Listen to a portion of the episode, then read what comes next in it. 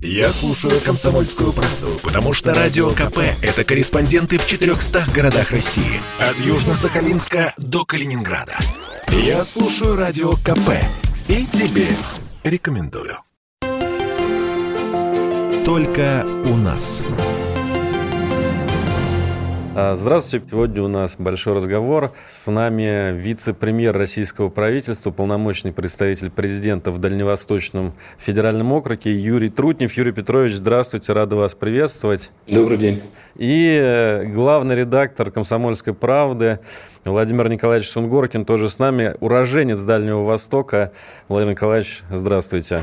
Здравствуйте. Ну, я не только уроженец, но и много лет э, работал на Дальнем Востоке. Юрий Петрович, я помню, как вы появились в качестве полпреда. Вы были, э, вы были в такой защитной рубашке с короткими рукавами. Вокруг были небывалые наводнения на Амуре. И вот в разгар этих наводнений, когда вода на Амуре подошла к самому своему пику в Хабаровске, э, в Хабаровске появился Юрий Петрович Трутнев э, в качестве полпреда. Прошло 8 лет. Э, какое у вас ощущение, что это за 8 лет были, и что самое главное вы вынесли для себя из этих 8 лет работы? Ну, если уж вы упомянули о паводке, то нельзя не вспомнить, что действительно э, президент Российской Федерации Владимир Владимирович Путин принял решение о моем назначении на эту работу именно в сентябре 2013 года, когда паводок шел. И э, ситуация была жесткая. 224 тысячи человек, как сейчас помню, оказались э, в зоне наводнения. Тысячу людей потеряли дома, были разрушены дороги, связь, энергетика, социальные учреждения. Президент поставил тогда жесткую задачу быстро выплатить людям деньги и в течение года всем построить дома, восстановить всю инфраструктуру. Я прекрасно понимал, что это такой экзамен для меня. Ну вот я постарался э, его сдать, потому что я не мог подвести, не мог сделать так, чтобы люди остались на зиму без жилья. А потом, потом мы начали придумывать, как, э, как догонять. Потому что на Дальнем Востоке, э, естественно, э, накопилось определенное отставание. В течение десятилетий Дальний Восток осваивался вахтовым методом. Люди приезжали, отрабатывали, возвращались обратно. А перед нами поставлена задача сделать Дальний Восток удобным для жизни людей, таким экономически и социально развитым регионам Российской Федерации. Много э, вызовов на этом пути, но и плюсов тоже и преимуществ у Дальнего Востока немало. Если говорить о вызовах, то это очень низкая плотность населения, один человек на квадратный километр, практически десятикратное отставание в э, инфраструктуре по количеству дорог, линий электропередач, э, инфраструктуры инженерной. Если говорить о преимуществах, то это замечательные природные ресурсы, э, и минерально-сырьевая база, и леса, и реки, и построенные уже э, гидростанции. Ну и самое главное богатство любого региона – это, конечно, люди. Люди на Дальнем Востоке очень э, самостоятельные, очень уверенные в себе. Знаете, я вот тогда, когда паводок был, очень с удивлением смотрел вокруг, потому что мы очень старались работать. Но вот сказать, что мы прямо Э, мгновенно снимали все эти проблемы? Да нет, конечно, их невозможно было мгновенно э, решить, потому что слишком масштаб большой. И вот э, люди сидели, например, на балконе второго этажа, ловили рыбу, они не писали жалоб, не, не рассказывали о грустной жизни, просто сидели, ловили рыбу на втором этаже и ждали, когда лодка МЧС привезет им продукты, чтобы было чем Э, пообедать. Вот. Что касается дальнейшей работы, то мы начали с экономики. Почему? Тоже совершенно понятно, потому что только когда регион зарабатывает, когда люди зарабатывают деньги, только в этом случае можно настаивать на том, что и э, федеральный бюджет должен вкладывать больше денег. Иначе просто не получится. Вот с точки зрения экономики, я считаю, что мы определенный рывок сделали. Сегодня Дальний Восток практически по всем показателям, связанным с приростом инвестиций, э, с темпами роста промышленности, валового регионального продукта. Практически по всем показателям мы где-то в два раза превышаем темпы развития среднероссийские. Причем мы вот недавно к форуму уже сейчас готовимся, недавно считали с разных сторон. Получается так, что вот эти 50% ровно 50% связаны с государственной поддержкой. То есть вот ровно те проекты, которые э, созданы с использованием территории опережающего развития, свободного порта Владивосток, механизмов э, поддержки в строительстве э, инфраструктуры, льготного финансирования. Вот эти механизмы и дали этот прирост в два раза. Тут практически полное совпадение. Ну и дальше, дальше у нас стоит задача поддерживать конкурентность э, наших э, инструментов поддержки, делать так, чтобы экономика на Дальнем Востоке продолжала э, развиваться, но и одновременно начинать все больше поворачиваться в сторону социального развития. Не потому, что мы раньше не понимали, что этим, нельзя, что этим надо заниматься быстрее, а потому что сейчас у нас на это больше оснований, больше средств.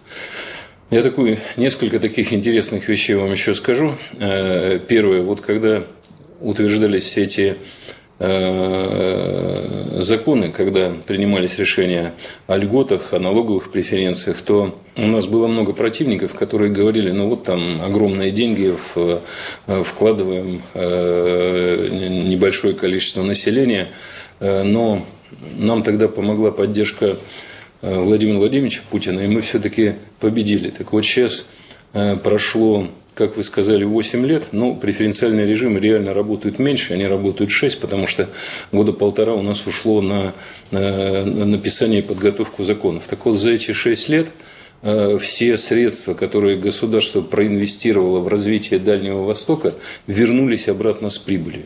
Э, затрачено с учетом всех льгот, с учетом всех средств, которые выделялись по программе э, субсидирования инфраструктуры. В общем, вот все, что затрачено бюджетом, это 81 э, миллиард рублей за эти годы. Но обратно в форме налогов предприятия заплатили уже 142. 123, извините, 42 миллиарда разницы.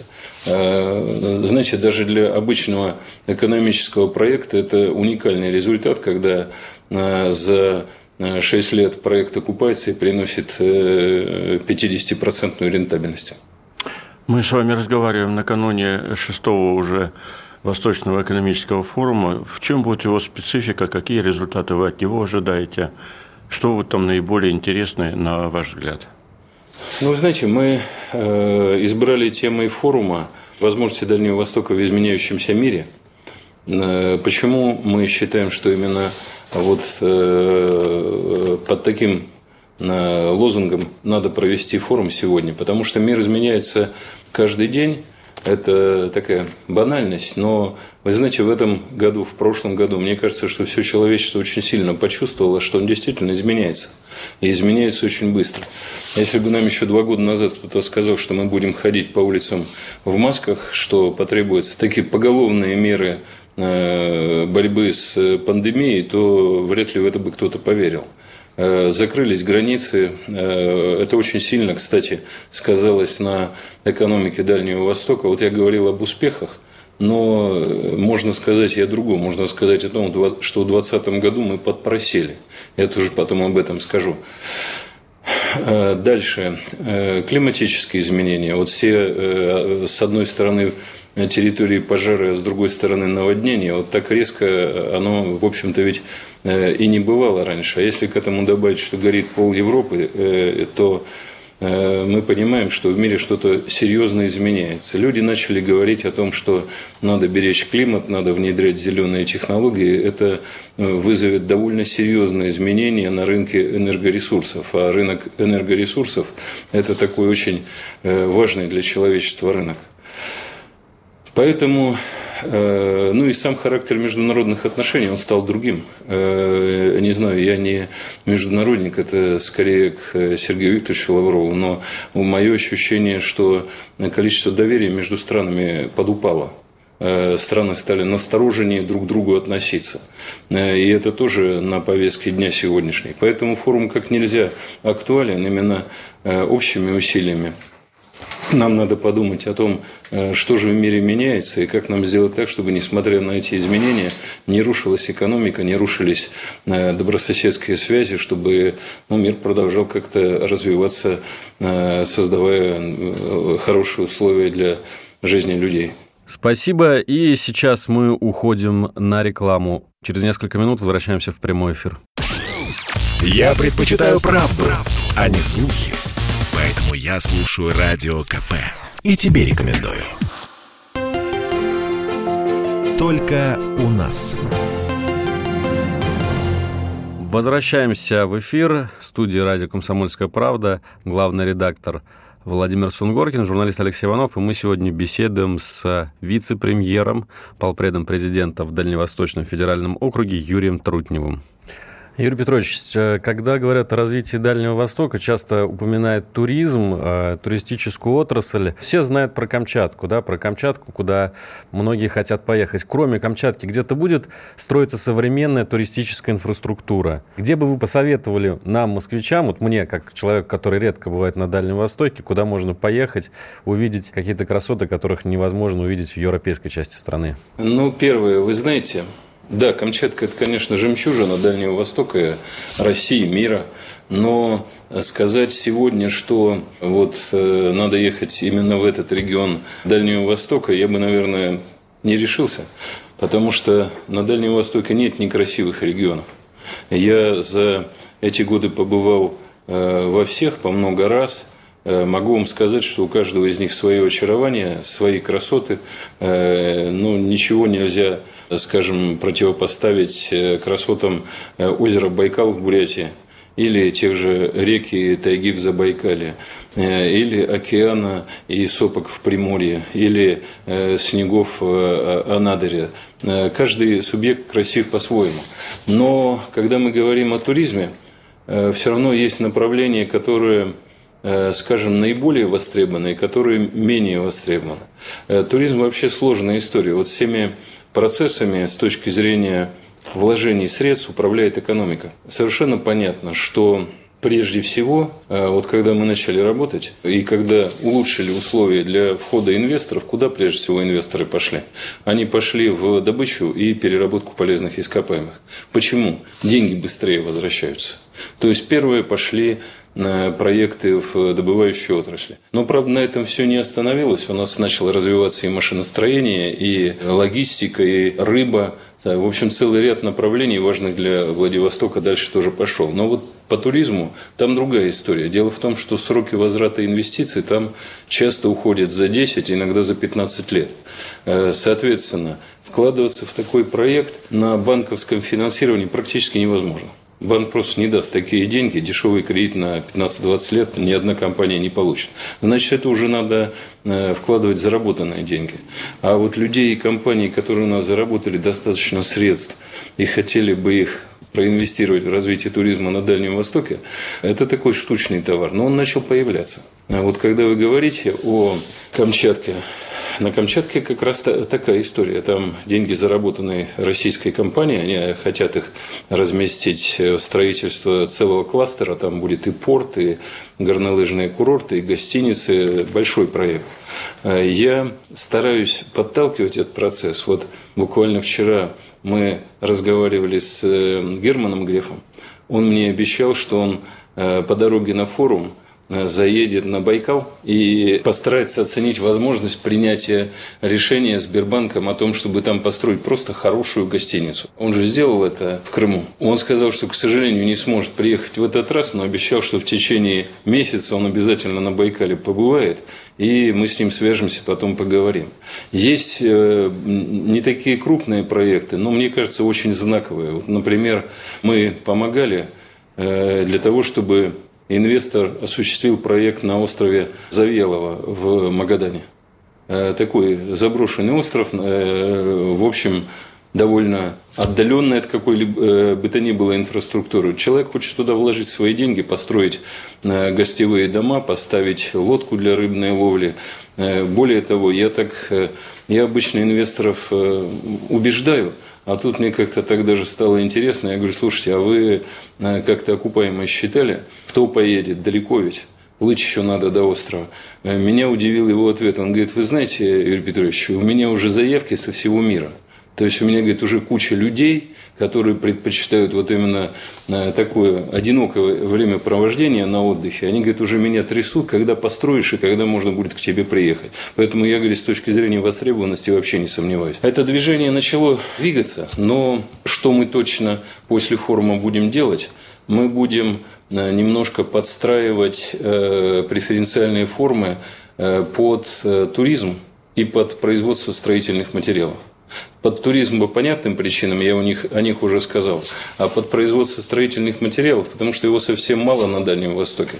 Мы сейчас боремся со стоимостью жилья, но э, мы хоть как с ней будем бороться, если строительные материалы будут возить по БАМу Трансибу, мы не победим. Поэтому нам нужно производство строительных материалов, размещенное в городах Дальнего Востока.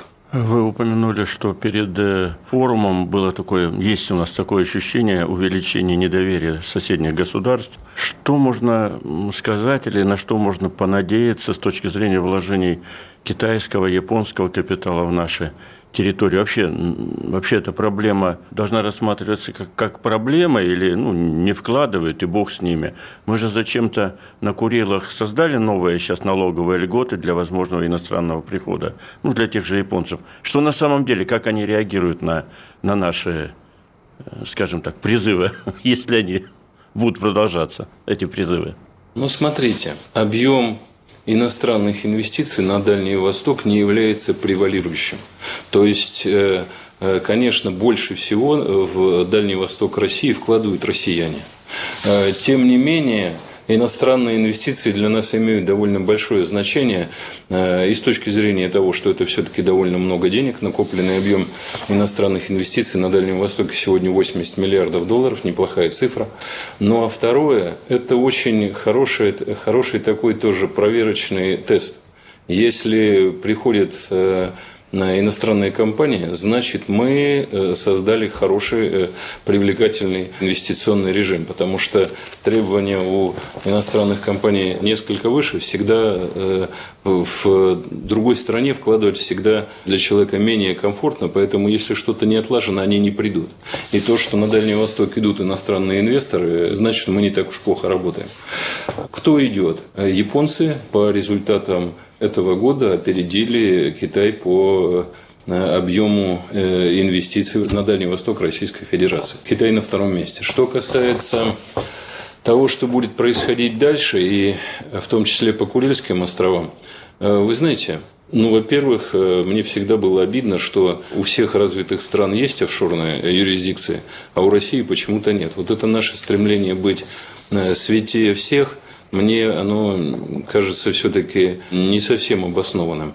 Э, у нас есть главная задача. Это задача, чтобы люди хорошо жили и чтобы экономика развивалась. И для этого, я думаю, что надо применять все методы, которые в мировой практике используются. Поэтому то, что мы на Курилах создаем практически офшор, мне кажется таким хорошим прорывом. И мы, честное слово, будем стараться втаскивать туда инвесторов всех, любых, российских, японских, э, корейских, китайских. Э, мы будем создавать условия для того, чтобы э, Курильские острова были освоены, чтобы это замечательная территория, они должны работать на, во благо Российской Федерации, там людей должно быть больше, чем сейчас. Поэтому мы этим будем заниматься и принятые решения по созданию новой преференциальной зоны, зоны нам, вне всякого сомнения, помогут. Юрий Петрович, еще одно богатство Дальнего Востока, ну вот помимо красот, это, безусловно, рыба, морепродукты, крабы, вот все, что с этим связано, дары моря, так как говорится. Когда мы все это изобилие будем видеть здесь у нас, в европейской части России, по доступным, не космическим ценам, вообще как вы оцениваете, насколько вот этот вот не экспорт-импорт, а именно транспортировка морепродуктов э, из одной части страны в другую идет сейчас правильно и грамотно? Ну, смотрите, вот иногда вопросы, которые э, задают, они и на уровне э, вопросов к старику Хатабычу. Вот тот, например, который вы сейчас задали. То есть э, вы говорите, ну там есть же за 8 тысяч километров э, вкусные морепродукты. А почему, все еще, почему они все еще у меня не на столе? Ну, потому что самолетом, это без... самолетом это безумная история. Поездом тоже не очень просто. Хотя здесь есть возможности, которые мы точно в ближайшее время задействуем. Потому что, вы знаете, уже давным-давно идет разговор о том, что просто нет рефрижераторных секций, что просто нечем так сказать, нет железнодорожного морозильного оборудования, которое бы позволило поставить э, морепродукты, рыбу в центральную часть. Но вот вы знаете, мне вообще нравится все, что связано с э, экономическими законами, но иногда в рамках них э, все происходит слишком долго, иногда подгонять надо. Поэтому мы здесь, наверное, пойдем на такой не очень рыночный шаг – согласуем его с коллегами, но желание у нас простое. Э, создать при Корпорации развития Дальнего Востока э, компанию-перевозчик. Закупить эти самые рефсекции, построить их и запустить. Нам там прибыли никакой не надо, нам надо, чтобы это начало работать. Это один путь. Второй путь. Наши коллеги, в этом случае уже представители бизнеса, достаточно серьезно смотрят по возможности перевозок по Северному морскому пути. Я думаю, что здесь тоже какие-то прорывы можно ждать. Северный морской путь начинает так довольно сильно развиваться. И сделаем еще один перерыв на новости. Не отходите от ваших приемников. Через несколько минут мы снова с вами. Бесконечно можно слушать три вещи. Похвалу начальства, шум дождя и радио КП. Я слушаю радио КП и тебе рекомендую только у нас. Продолжаем наш разговор. Вице-премьер Юрий Трутнев сегодня общается с радио «Комсомольская правда» в студии главный редактор «Комсомольской правды» Владимир Сунгоркин и журналист Алексей Иванов. Красивая очень идея была с дальневосточным гектаром. Ну, на сегодня мне, условно говоря, хабаровские мужики говорят, гектар маловато для ведения хозяйства. Чтобы дом построить, многовато. Ну, даже там семья 4 человека, 4 гектара. 4 гектара все равно для ведения хозяйства какого-то фермерского мало, а для постройки дома много. Вот какие ваши уже сейчас есть выводы, что дальше с этой программой делать, насколько она оказалась правильной? На сегодняшний день гектаром воспользовалось 94 тысячи человек. Я считаю, что если 94 тысячи э, человек мы помогли в жизни, то это здорово. Да. Э, это первое. Потом востребованность гектара сохраняется. Я вот очень сильно сомневался насчет арктического. Меня реально убеждали. Я говорю, слушайте, кто там брать будет? Они говорят, ну люди заявляются. Я говорю, ну хорошо, люди заявляются, давайте делаем. Сделали. У нас там за первую неделю что-то две с половиной тысячи заявок появилось. Совсем неплохая история. А что касается много или мало, понимаете, я думаю, что мы так и оставим. Объясню почему. Потому что там ведь не написано, что бери гектар. Хочешь, возьми 20 соток. Хочешь 50, до гектара, на одного человека. На членов семьи можно брать на каждого. Это в этом случае уже э, другое количество. Почему я не хочу смешивать механизм предоставления земли для сельхозназначения и одного гектара, я просто спекуляции не хочу. Потому что э, часто те зоны, которые мы открываем, они такие зоны очень неплохие с точки зрения рыночного спроса и люди их с удовольствием берут. И я просто не хочу, чтобы кто-то под предлогом того, что он хочет там сельское хозяйство большое развить, забирал эти зоны, а потом продавал гражданам. Вот тогда будет очень плохие ощущения, что мы кому-то спекулировать помогаем. Поэтому мы пока оставим этот механизм в том виде, в котором он работает. Мне кажется, что он приносит пользу. Мы добавили еще по одному гектару в случае освоения. Это вот для тех, кто все-таки хочет пошире. Но сначала надо освоить первый. Пока, мне кажется, ничего так сильно сильно менять не надо. Традиционно Дальний Восток – это земля, где запускаются какие-то большие грандиозные проекты, Комсомольск на Амуре, БАМ и так далее, великие гидроэлектростанции. Что в ближайшие годы и в какие годы, может быть, у нас появиться какие новые великие стройки на карте Дальнего Востока. В частности, наших слушателей интересует, будет ли строиться мост на Сахалин, будет ли строиться мост через реку Лена у Якутска. Пошли какие-то публикации о том, что будут строиться новые гидроэлектростанции на притоках Амура. Э, что на самом деле? Смотрите, начнем с чего. Вот я вначале не назвал цифры экономики более подробно. Но вот э, буквально сейчас, буквально в эти дни, мы достигли объема уже осуществленных инвестиций на Дальний Восток 2 триллиона. Вот только-только, это буквально то ли вчера, то ли сегодня состоялось. Но на 2030 год у нас уже стоит цифра 11 на 24 если мне память 11 не изменит. триллионов. 11 триллионов. А это о чем говорит? Это говорит о том, что предприятий и заводов будет много. Некоторые из них строятся сейчас. Я вот, например, с очень хорошими впечатлениями э, съездил на Удаканский проект, потому что э, мы были уже чуть ли не в середине лета, там э, снега лежали наверху, в горах. Ритмично шла работа, график выполнялся день в день. И мне кажется, это здорово, что такие проекты сдвинулись, а сдвинулись они во многом именно благодаря государственной поддержке. Э, поэтому точно построим еще много предприятий. На них будут э, новые рабочие места, и в любом случае э, это повлияет на повышение заработной платы людей. Что касается э, вот этих э, инфраструктурных проектов, о которых вы сказали, э, Сахалинский мост – это компетенция президента Российской Федерации. Его стоимость, его значение для России такова, что никто другой такого решения принять не может. Поэтому э, задача правительства – это обоснование – доказательство того, что мост полезен. Мы это делаем. Такие первые доклады Владимира Владимировича уже состоялись. Он не сказал прекратить работу, но и решение пока не принял. Поэтому мы будем продолжать заниматься обоснованием, и, э, а дальше решение будет принимать президент России. И что касается э, моста в Якутии, думаю, что он состоится. Там как раз вот модель уже есть, она одобрена Минэкономики, она одобрена Минстроем. Он не дешевый, поэтому на него надо найти деньги. Это, как всегда, такой процесс э, противоборства с Министерством финансов. Но учитывая то, что, скажем, такой, по-моему, э, вот э, рубеж равновесия по Якутскому мосту пройден, и есть надежда, что он состоится. Что касается других больших проектов, ну вот меня, например, еще очень сильно интересует Владивостокская кольцевая автодорога. Она делает Владивосток тоже совсем другим. Ну, естественно, принципиальное значение для развития Дальнего Востока имеет расширение БАМа Трансиба.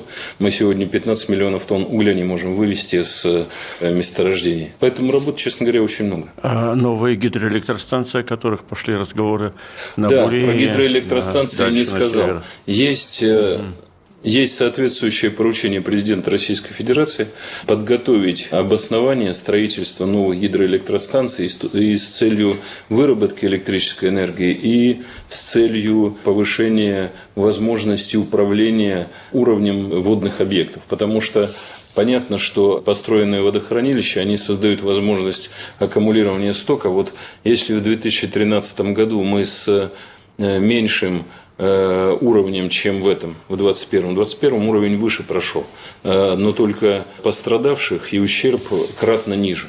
Почему? Потому что вовремя э, поймали, что идет паводок, вовремя был осуществлен прогноз, потому что за эти э, годы построен целый ряд гидротехнических сооружений, и э, такой беды паводок уже не принес. Так вот, задача посчитать, пока еще эти расчеты не готовы, но я с руководством Русгидро разговаривал, они так, в общем, довольно оптимистично настроены, они считают, что они в состоянии внести предложение о строительстве новых станций. Ну, давайте опережать время не будем, подождем от них конкретных предложений. Юрий Петрович, э, вот э, недавно ваш коллега по федеральному правительству Сергей Шойгу э, предложил построить пять новых городов в Центральной Сибири.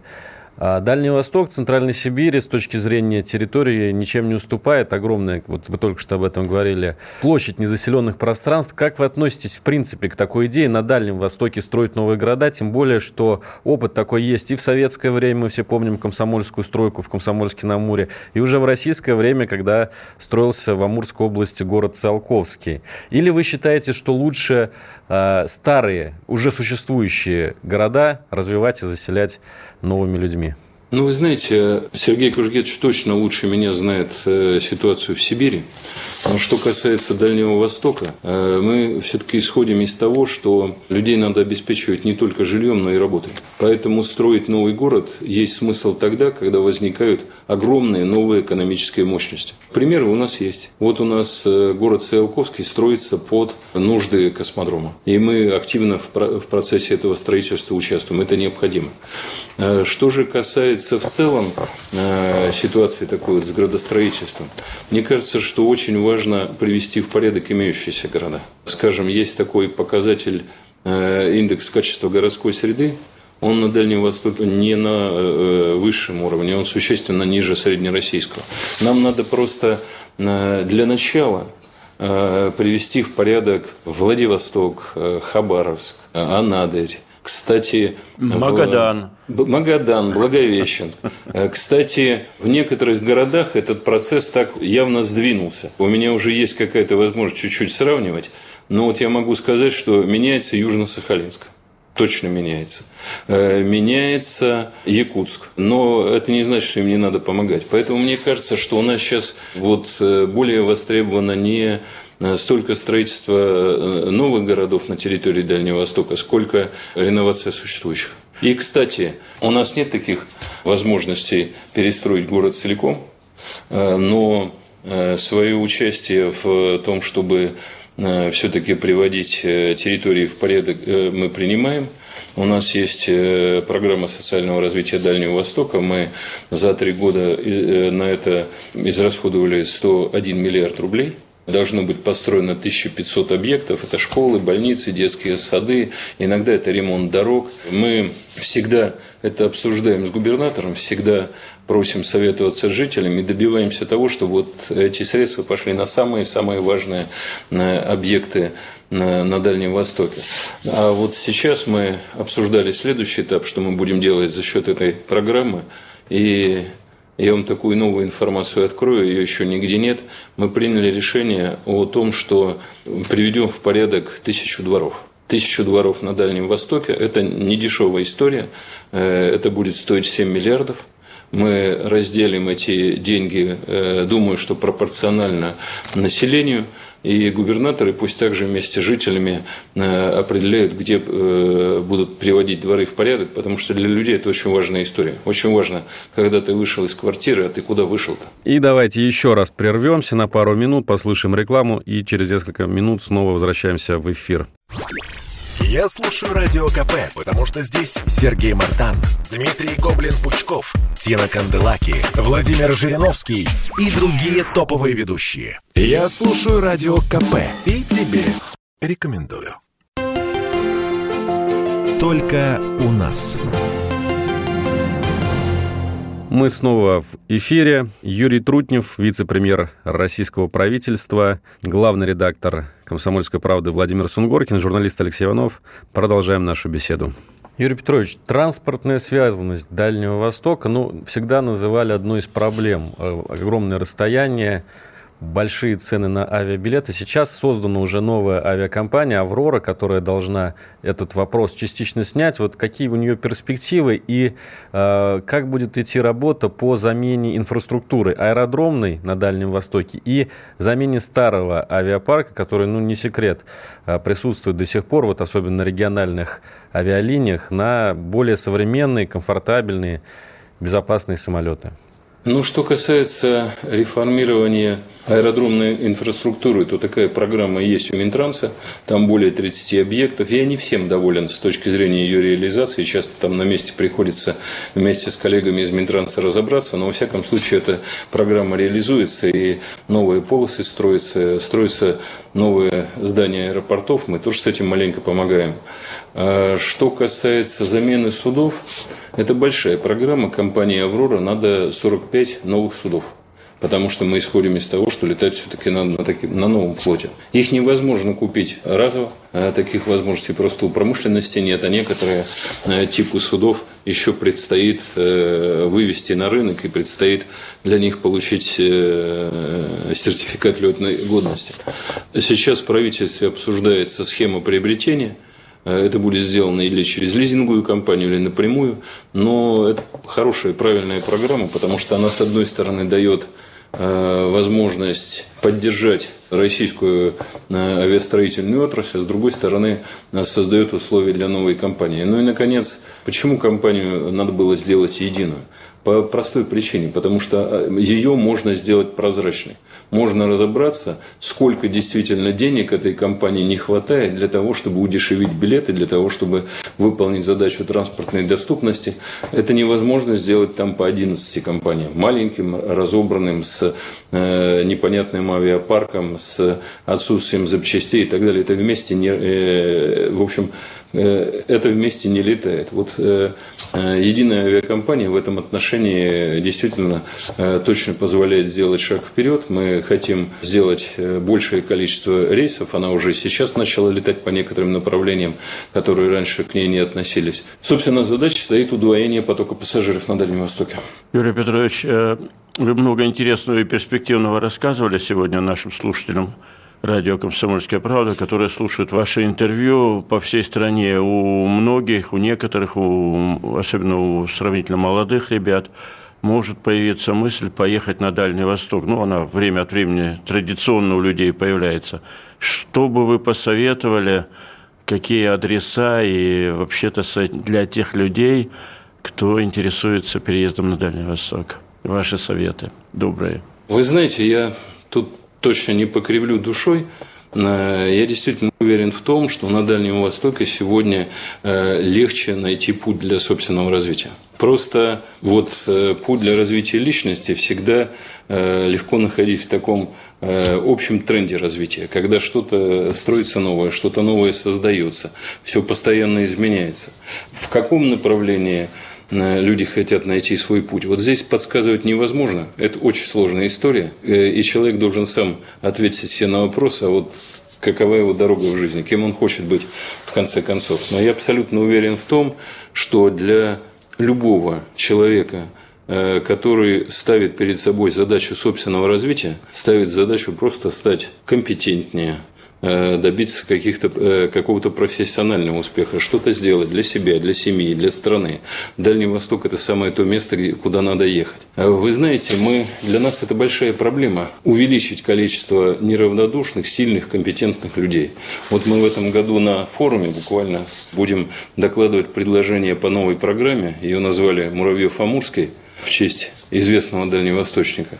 Так вот, Э, суть программы такая. Мы будем брать лучших выпускников э, высших учебных заведений, будем подключать к процессу обучения лучших преподавателей из всех стран мира. Россия и вот все, кто э, сегодня действительно на топе образования будем закреплять этих ребят за, скажем, наставниками, причем на разных уровнях. То есть человек начнет с муниципального уровня, Э, поработает с кем-то из руководителей муниципалитета, потом региональный и, и федеральный. Он посмотрит всю цепочку, чтобы он мог выбрать, вот это мне больше всего нравится и больше всего подходит. Будут такие же отделения в э, части э, бизнеса, экономики, такие же направления мы планируем создать для силовых структур. То есть мы хотим создать такой вот новый э, сильный отряд подготовленных людей, которые помогут развивать Дальний Восток. Присоединяемся, спасибо.